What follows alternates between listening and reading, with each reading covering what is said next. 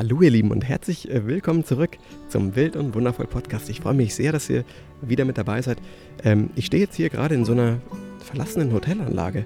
Neben unserem Hotel oder unseren, unseren, unseren Wohnhäusern, wo wir hier in Mexiko wohnen, gibt es ein ganz altes Hotel. Es ist irgendwie, ja, es ist, es ist verlassen. Keine Ahnung, was damals passiert ist.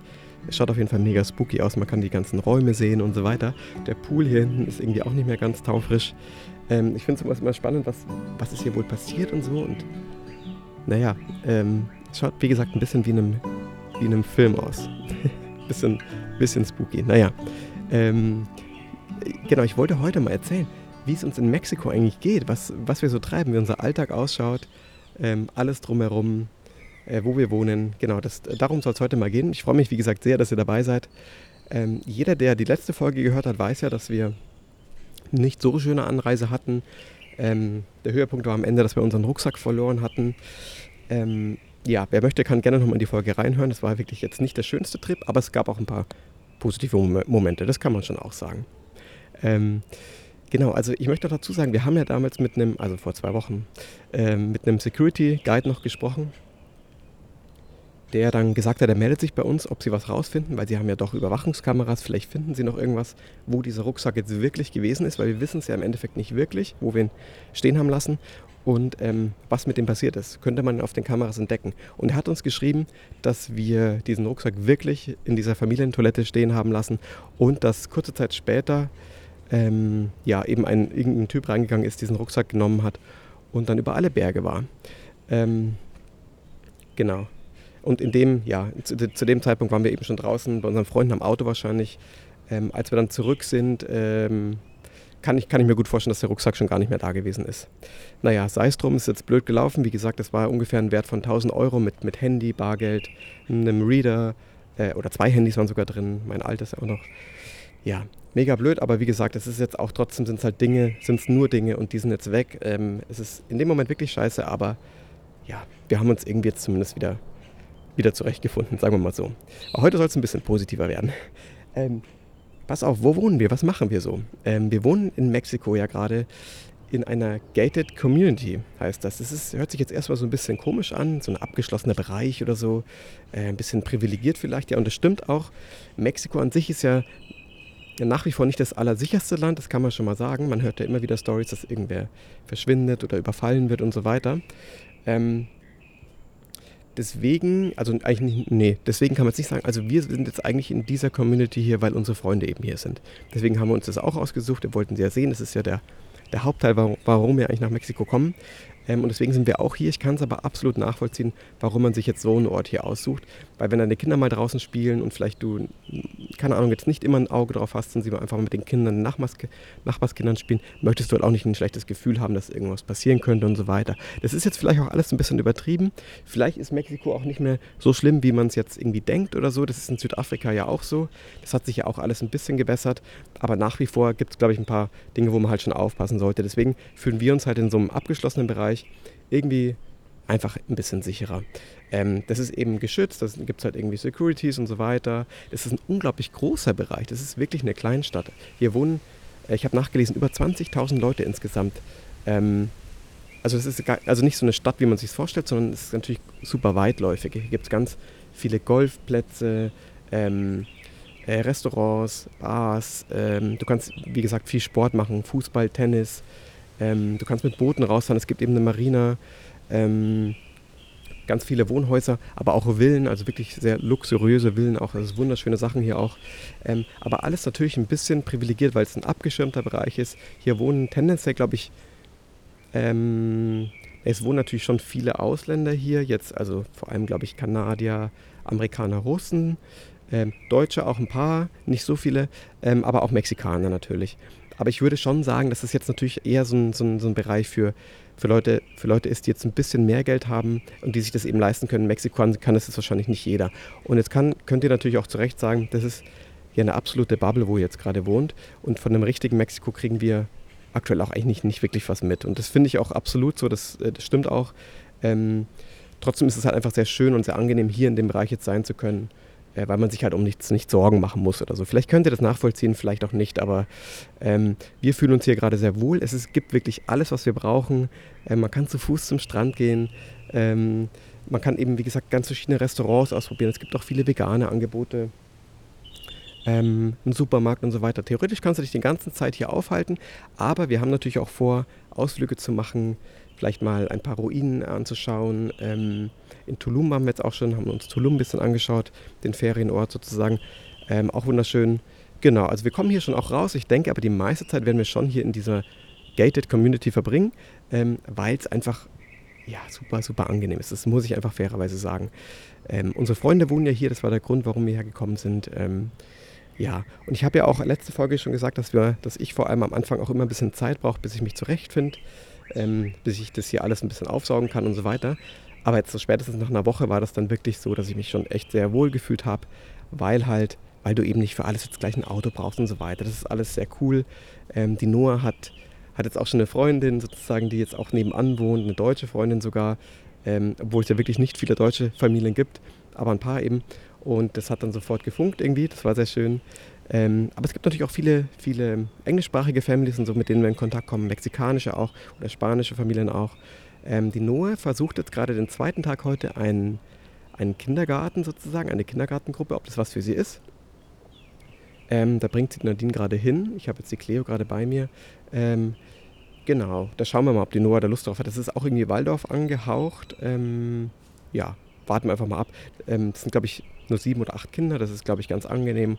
Und die machen ganz, ganz viele Aktivitäten. Also malen viel, machen irgendwie viel ähm, Tanzen, hören Musik. Ähm, ja, genau. Also, äh, also es ist auf jeden Fall viel, viel Programm. Also da wird einem, glaube ich, nicht langweilig.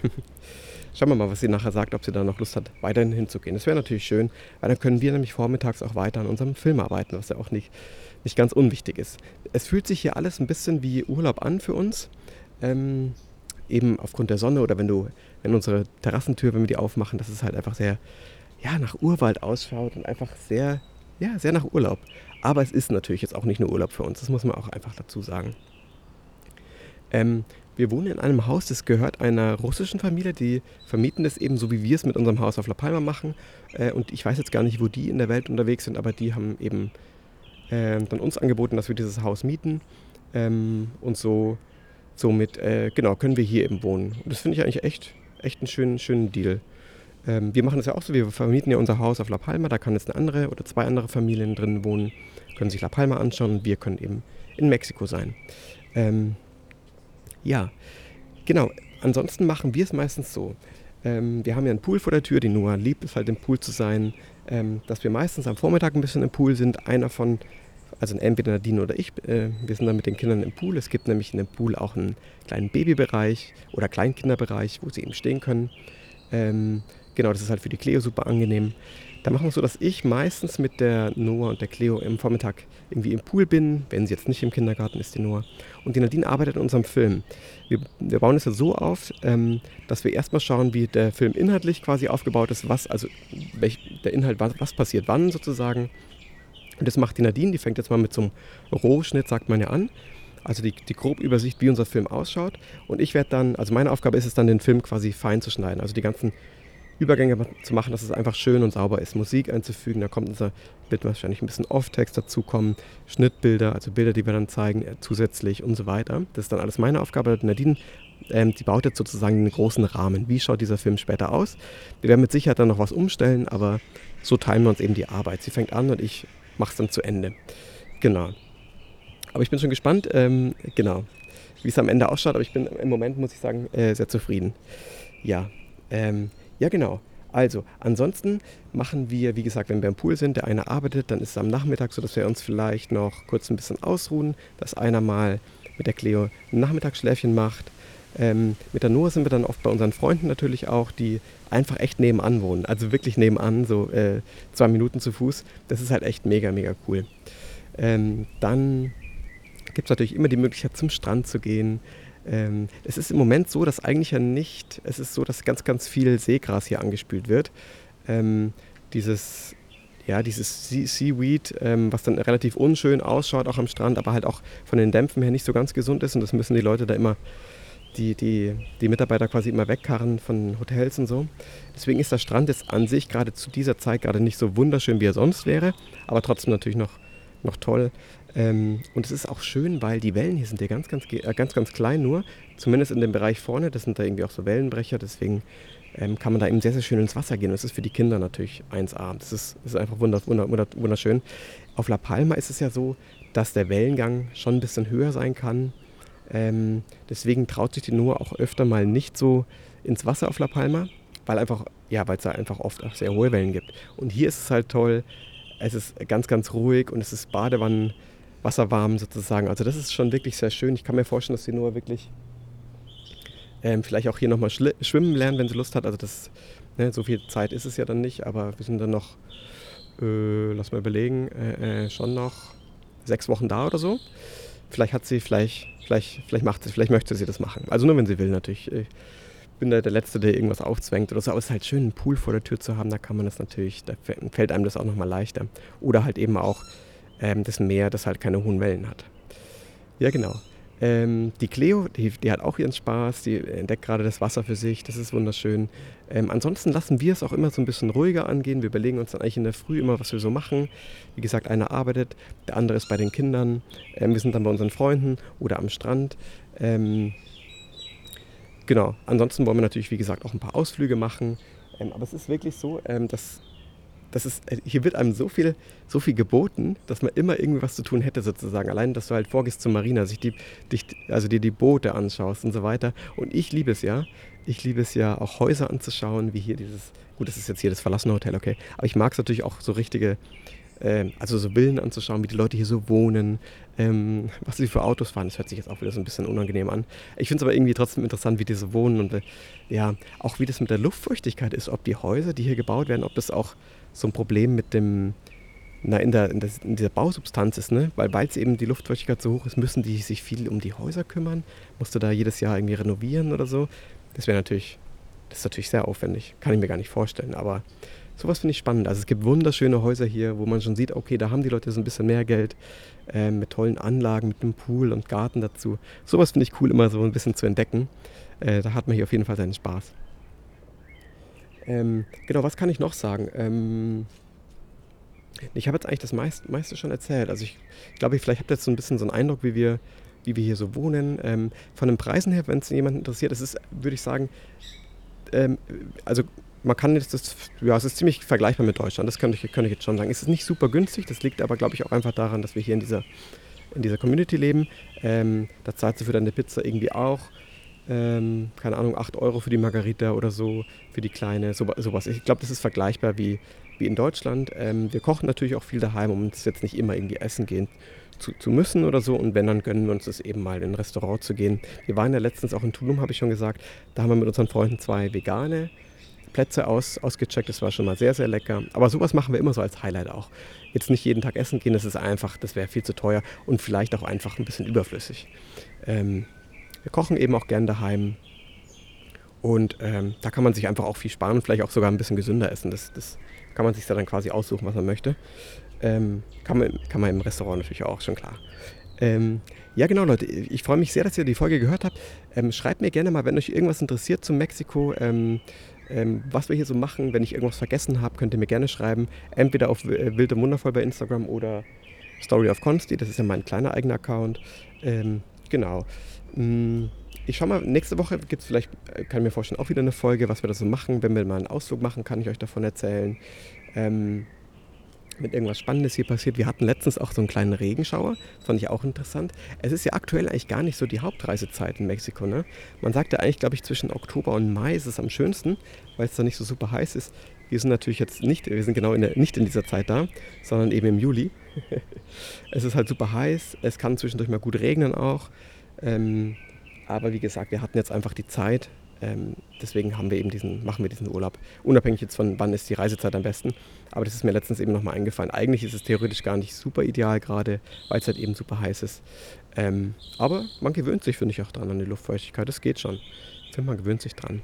Was ich auch noch interessant finde, es ist ja auch trotzdem, Mexiko ist ja auch, ähm, kann es auch immer mal wieder Hurricanes geben oder auch Ausläufer von Hurricanes. Das finde ich auch noch spannend, wie die Leute hier eigentlich leben und mit dem Gedanken auch klarkommen, dass es eben hier auch mal einen Hurricane geben kann. Vielleicht, keine Ahnung, mal die, die Hälfte von dem ganzen Ding hier weg, wegweht oder so. Weiß ich nicht, ob das hier wirklich so schlimm wird überhaupt. Da müsste ich jetzt auch noch mal ein bisschen nachlesen, aber das finde ich schon auch spannend, wie man mit dem Gedanken quasi hier dann auch so lebt. Ähm, weil ich kann es absolut gut verstehen, ähm, wenn man hier langfristig lebt. Das kann ich gut nachvollziehen. Wirklich für die Kinder auch ganz, ganz toll. Es gibt so viele Kinder hier, so viele Angebote für Kinder, denen wird wirklich absolut nicht langweilig. Es gibt hier so Sommercamps, wo sie surfen können, wo kleinere Kinder aber auch einfach spielen können, ganz viel miteinander. So viele sportliche Dinge sind geboten. Das ist wirklich, wirklich schön. Also ich kann es nur empfehlen, jeder, der mal Lust hat, Mexiko zu sehen und aber vielleicht ein bisschen Respekt vor dem Land an sich hat, äh, kann sich vielleicht auch mal so eine Community anschauen. Ähm, genau. kann ich nur empfehlen gerade. Ihr Lieben, vielen, vielen Dank fürs Anhören, äh, Anhören der Folge. Ich freue mich auf die nächste Folge. Macht's gut und ciao, ciao.